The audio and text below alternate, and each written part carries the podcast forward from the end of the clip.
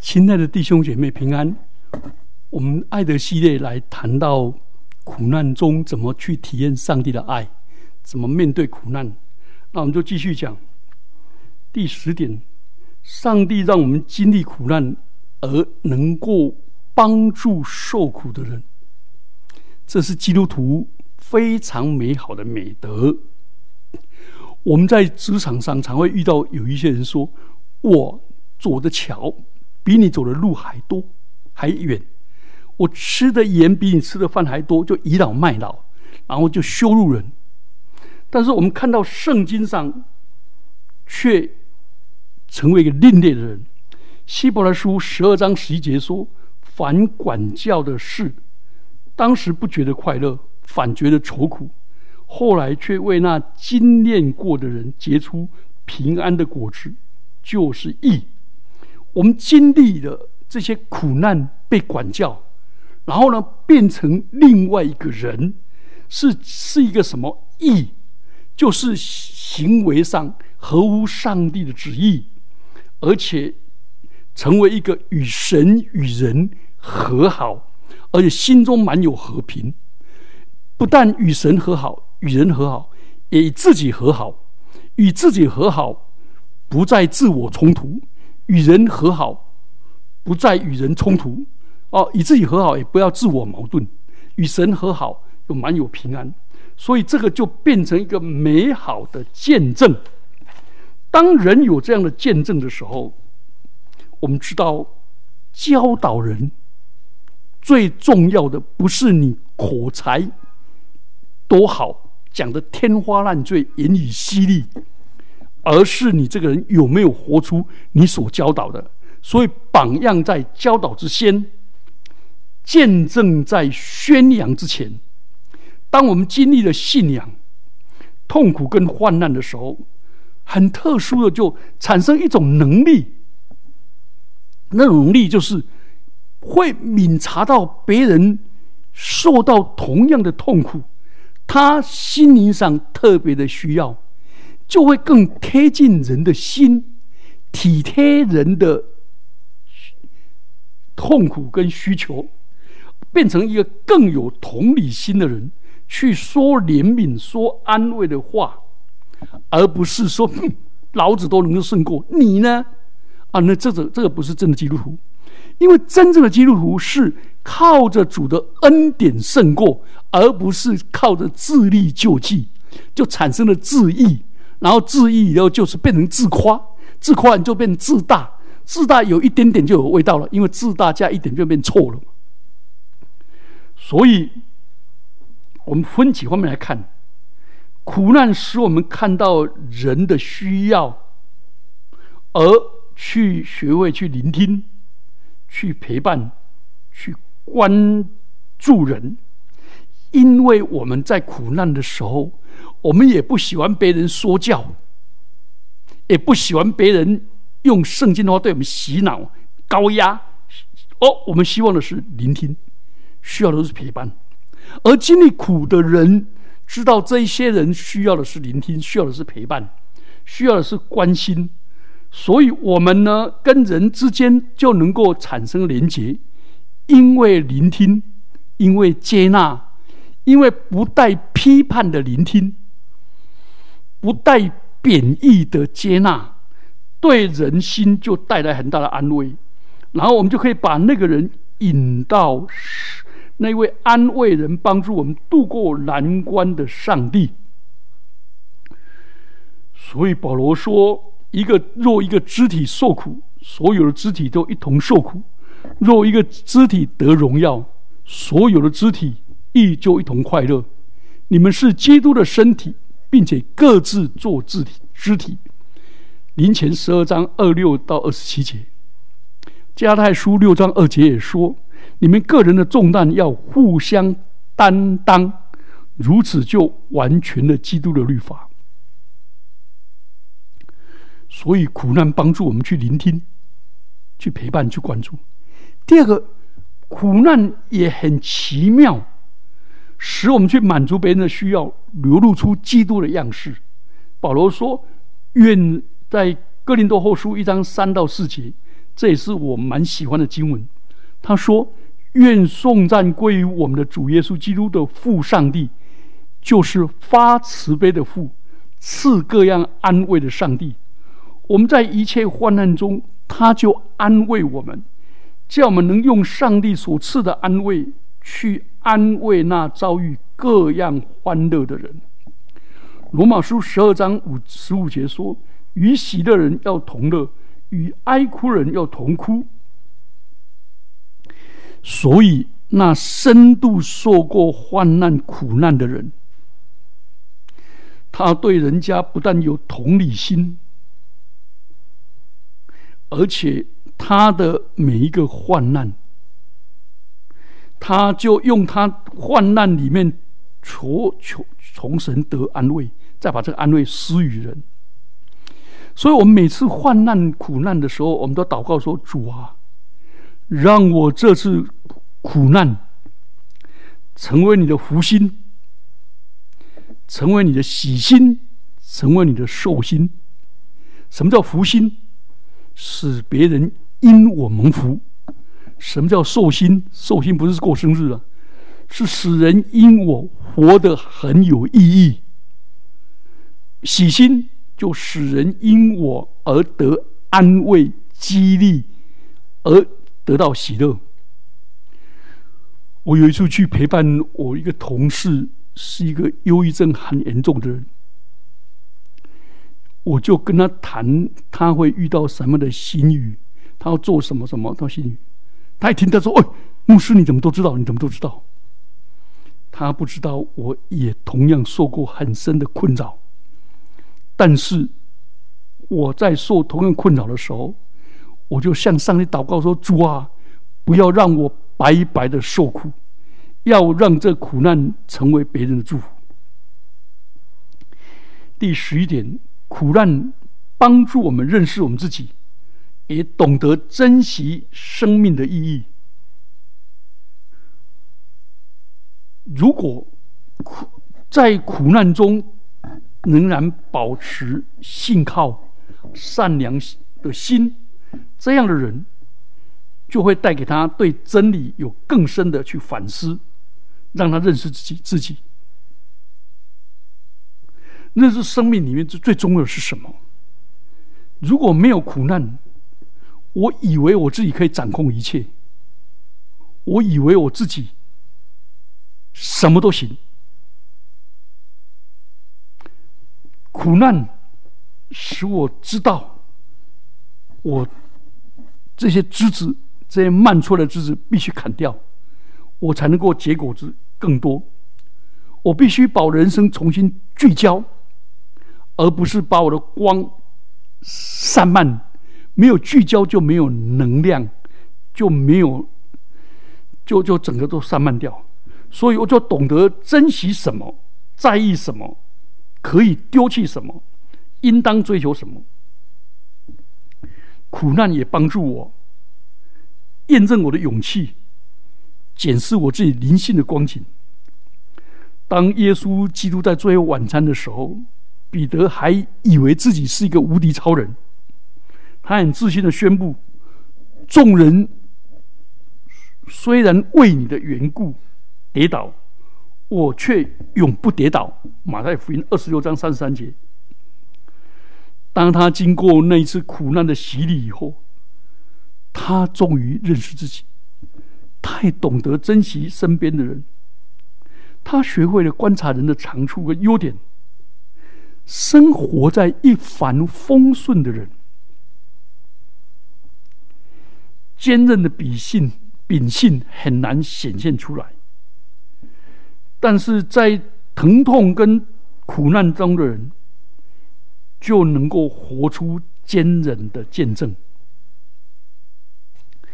所以每一个人面对苦难，都会有很大的冲击，尤其突然的事故，一时之间承担不起的时候，常常对上帝提出质疑，甚至于觉质疑为什么恶人长命百寿。顺事事事顺利。当我们先面对这些问题，说好人为何受苦？神为何见死不救？他的旨意是什么？以及悲剧是人造成的吗？这些种种的为什么，就是我们对上帝认识不清的时候，就问了很多为什么。但是我们对上帝的属性越深的认识跟了解，我们就走过这些点点滴滴，我们就会问：如何？好。我们如何经历上帝的恩典？如何从痛苦中产生坚韧的力量？如何在从痛苦中学到教训？如何痛？如何从痛苦中学到智慧？如何从痛苦中学到能力，以及知道怎么去安慰人？所以，这是很美的。啊，有的人会认为说：“哎呀，苦难不是上帝给的啦，像约伯一样是撒旦给的。”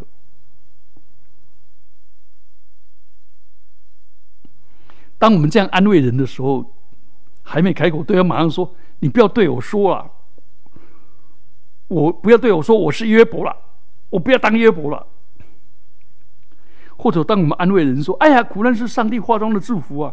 对方也会拒绝接受。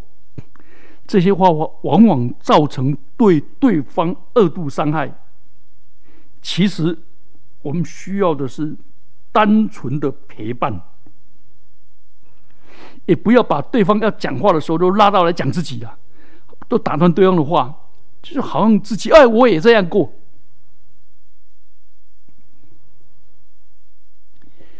我们需要的是单纯的陪伴，不需要讲什么。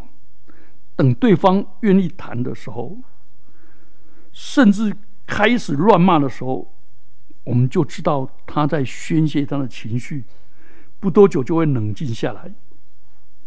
许多事我们真的不明白，我们每天都要面对生离死别，上帝并没有要叫我们解释那痛苦的原因呢。上帝只要我们与哀哭的人一同哀哭啊，与喜乐人一同喜乐啊。要记得跟受苦人同在啊，因为我们的爱是白白得来的，也白白的分享给人。那个陪伴就是爱，接纳、体会、认同，才能使悲伤人得到安慰。苦难从哪里来？不用替对方解释，也不用讲。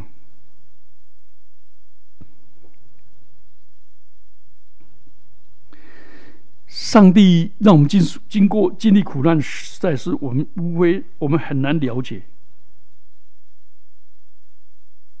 但是上帝的话告诉我们，我们所遇见的事，你们所遇见的试探，无非是人所能受的。上帝是信实的，必不叫你们遇见试探过于所能受的。在受试探的时候，必为你们开一条出路，叫你们忍受得住。上帝要，我们在过程中学习功课。我们喜欢美丽的花，但上帝给我们仙人掌；我们喜欢蝴蝶，但上帝给我们毛毛虫。这些都是我们人生所经历的。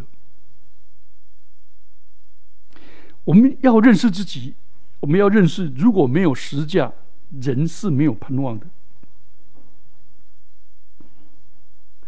苦难是化妆的祝福，不是一个人受苦的时候该安慰的话，是让对方走过以后才体会的。上帝要我们做伤心人的朋友，不是教训人、讲很多理论，而是只要站在对方的身边，让对方宣泄情绪，或者在卡片上写一些安慰的话。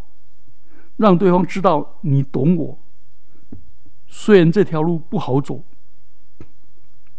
耶稣基督在离世以前，对门徒说：“在世上你们有苦难，但你们可以放心，我已经胜了世界。”约翰福音十六章三三节，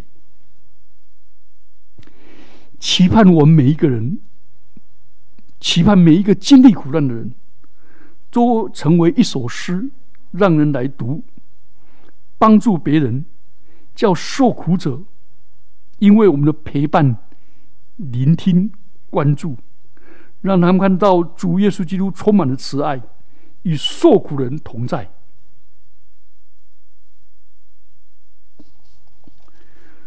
最后，我们来谈苦难的面对。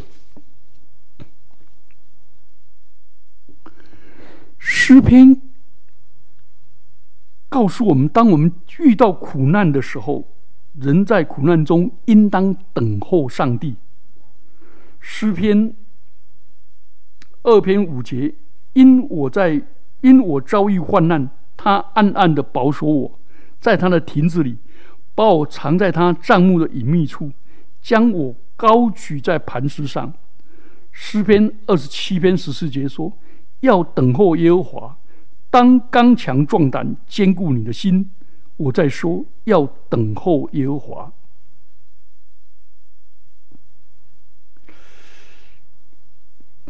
诗篇六十二篇也第四节也提到大卫。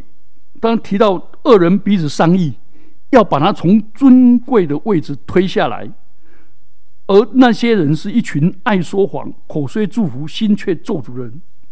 但是诗人大卫说：“我的心呐，你当默默无声，专等候上帝，因我的盼望是从他而来。”大卫相信上帝的大能跟慈爱，也相信赏罚都在乎他。所以在苦难中要等候耶和华。这个等候耶和华，我们很难了解什么叫等候。等候耶和华不是无所事事在那边等候，等候不是等候的意思是什么？来，刚才十篇二十七篇十四节说要等候耶和华，当刚强，当当壮胆，坚固你的心。我在说要等候耶和华，所以那个诗篇就是希伯来文诗歌的题材是平行对应，所以等候的意思就是壮胆坚固我们的心。所以在当在患难的日子，你的心若消化如水，你的苦难就更严重。所以越苦难的时候，越要壮胆。越要坚固我们的心，那壮胆跟坚固的心是从哪里来？从上帝的话来。所以等候耶和华的意思就是，这时候用来默想圣经的话语，让上帝的话语成为我们的力量，让上帝的话语来坚固我们的心。好，另外一个是，我的心呐，你当默默无声，专等候耶和华，因为我的盼望是从他而来。等候的意思就是。数算神的恩典、神的慈爱、神的大能，然后让神的慈爱跟大能来临到我身上。等候的意思就是，不要选择毛躁的行动，去羞辱人、去辱骂人、去报复人，也不要选择在苦难里面去退缩，而是在那里先默想上帝。让上帝的灵充满我，让上帝的话语使我刚强壮胆，让我得到真正的盼望。所以，等候真正的意思就是永不止息的、不断的倚靠上帝，默想上帝的话语，领受上帝的能力，求上帝的智慧。这个叫做等候，等候上帝。所以，求主赐福我们，在受苦当中，就等候上帝，相信上帝的慈爱，相信上帝的赏罚。所以，深渊在主，主必报应。传道书中也谈到面对苦难的方法。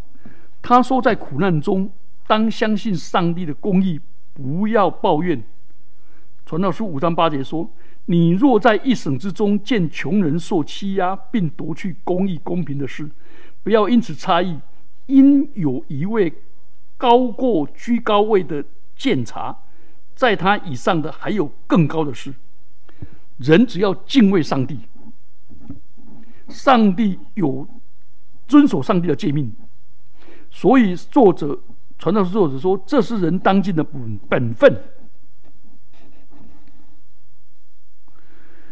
所以求主帮助我们，看到不公义，看到那痛苦的时候，就在上帝的面前祷告。上帝啊，求你鉴察；上帝啊，求你施恩；上帝啊，求你怜悯。有时候我们在实在很无助，很无助。我们相信上帝是公义的，绝不会做出不义的事，所以在苦难中仰望上帝，等候上帝。而且，上帝必然默然爱那些真诚信靠他的人。另外，保罗书信告诉我们，在痛苦当中有一个认知：如果我们和他一同受苦，也要和他一同得荣耀。所以，我们在受苦当中应该觉得充满荣耀，说：“上帝啊，感谢你给我这样的荣耀，让我与基督一同受苦。”哎，当然，这个受苦不是指着你这个无知悖逆而受苦，也不是指着你这个人白目而受苦，或者做错事而受苦，而是坚持基督的真理，活在基督的真理，用基督的智慧、柔和跟爱来面对痛苦的时候，我们是分担他的痛苦，就一起分享他的荣耀。这时候要充满着荣耀感，说：“主啊，感谢你。”让我能够承担这个，就很像当一个老板或者上司把一个很差的工作交给我，你要怎么说？说哎呀，感谢承蒙上司，你看得起我，把这样的工作交给我，因为他不信任别人，他认为只有我可以做。当我们这样正向的去想的时候，我们就觉得充满了尊荣跟喜乐。而不要说为什么他把这么错的给我啊？别人都很简单啊？为什么故意找我麻烦？不是的，上帝不是这样的人，上帝不是这样的神。所以今天基督徒只要跟基督一同受苦，就是忠心的走基督走过的十字架的道路，将来跟必然跟基督一同得荣耀。所以，当我们信服基督、蒙上帝的恩典的时候，就应该为主受苦。所以保罗在腓立比书一章二十九节说：“因为你们蒙恩，不但得以信服基督，并要为他受苦。在信仰中立志金钱度入的，必然要受苦。但是如果我们以受苦为兵器，以受苦为心智的话，我们立志在基督里定金钱度日受苦没关系。”我们成为一个